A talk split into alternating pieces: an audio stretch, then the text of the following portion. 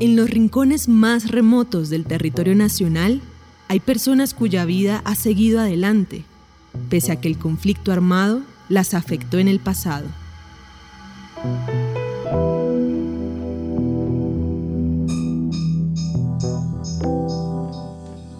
Cuando era niña, aún recuerdo que Juan Guerrero pa' acá emigró.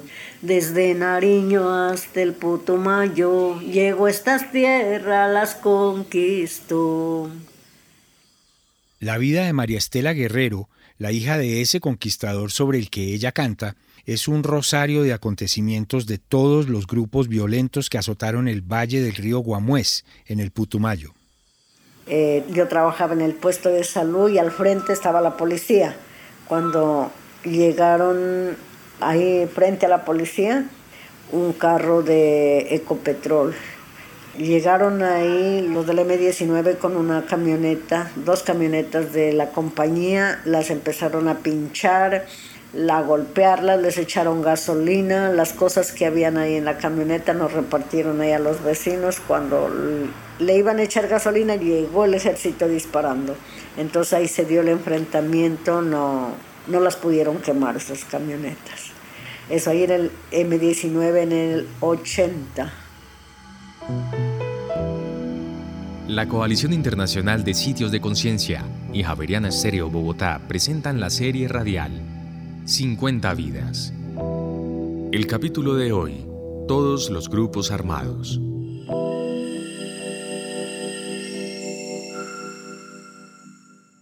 María Estela Guerrero pertenece a una familia de campesinos que emigró desde Nariño hacia el Putumayo para buscarse la vida. Cuando estuve en el Tigre yo escuchaba ya que había el EPLS y llegaba el M19. Pasaba así, no, no permanentemente, pero sí tenía sus pasones ahí. Luego, eh, cuando me fui a estudiar al placer, llega el eh, bueno, al placer no tanto, sino que sí se llevaban la gente de ahí los macetos, que esos se instalaron por allá en el Azul, por San Miguel, por allá. Ese era como paramilitares, algo así decían que eran los trabajadores de Gacha, que tenía por allá sus cristalizaderos y tenía gente armada que le cuidaba. Eh, comentaba un, uno de los macetos que era, pues era amigo de nosotros, se fue para allá decía que tenía pistas allá y como que las camuflaba con así con rodachines así. En el 86 llega al placer un grupo que decían los Gega, decía Jorge Eliezer Gaitán. Ese grupo era más que todo extorsionista. Llegaba granero que había, lo saqueaban, le, ah, deme remesa, deme botas, deme todo esto y les quitaban así, pero no les pagaban.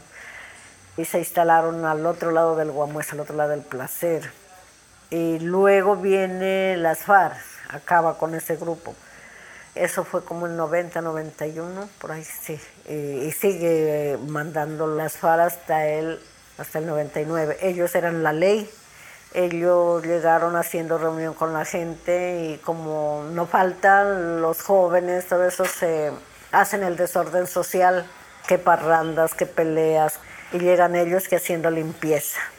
Una noche dicen, hacen, reúnanse aquí, y fueron llamando a todos los jóvenes y una hilera, estos son para ajusticiarlos.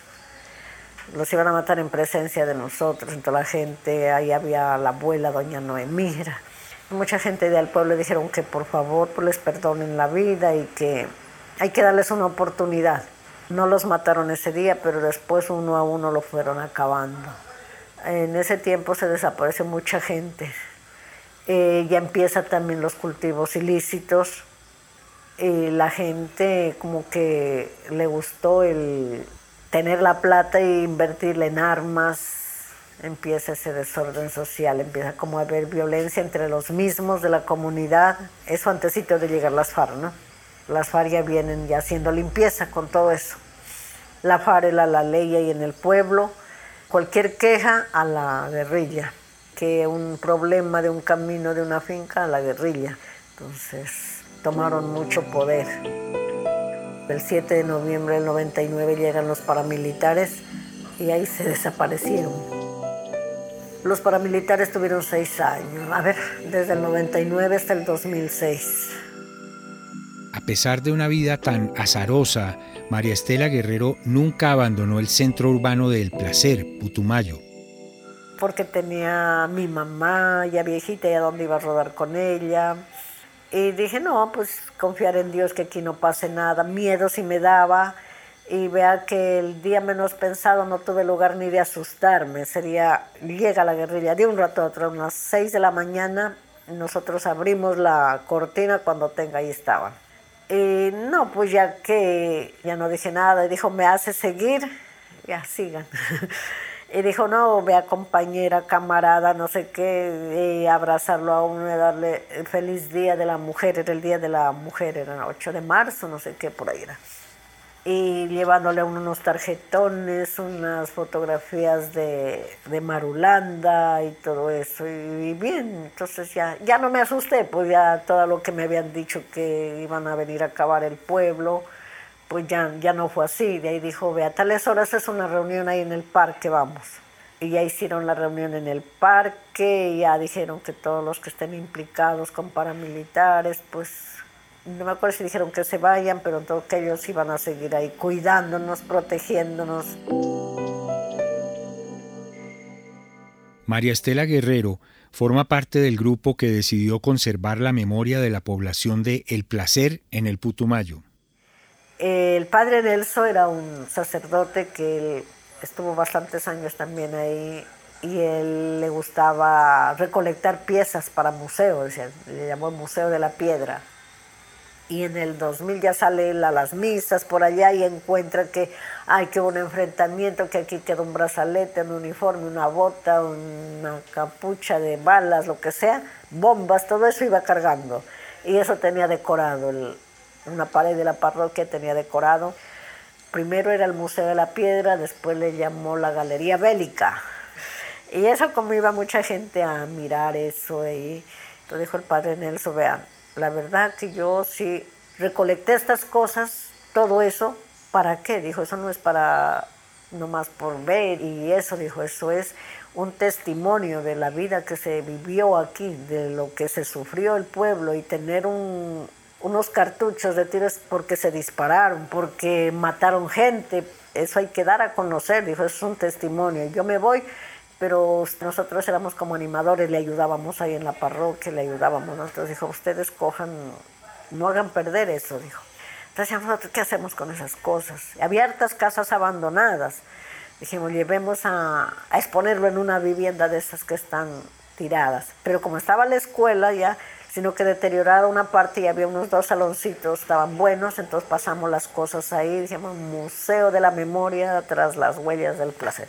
Vamos a estudiarlas, a seguir las huellas, por qué fue esa violencia, por qué todo eso.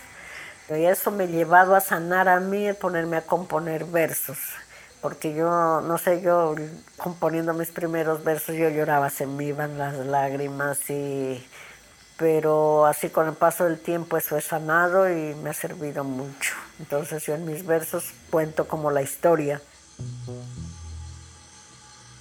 de las mujeres de aquel entonces, de esto se hicieron ilusionar, unas quedaron gestando hijos, otras se fueron a aventurar.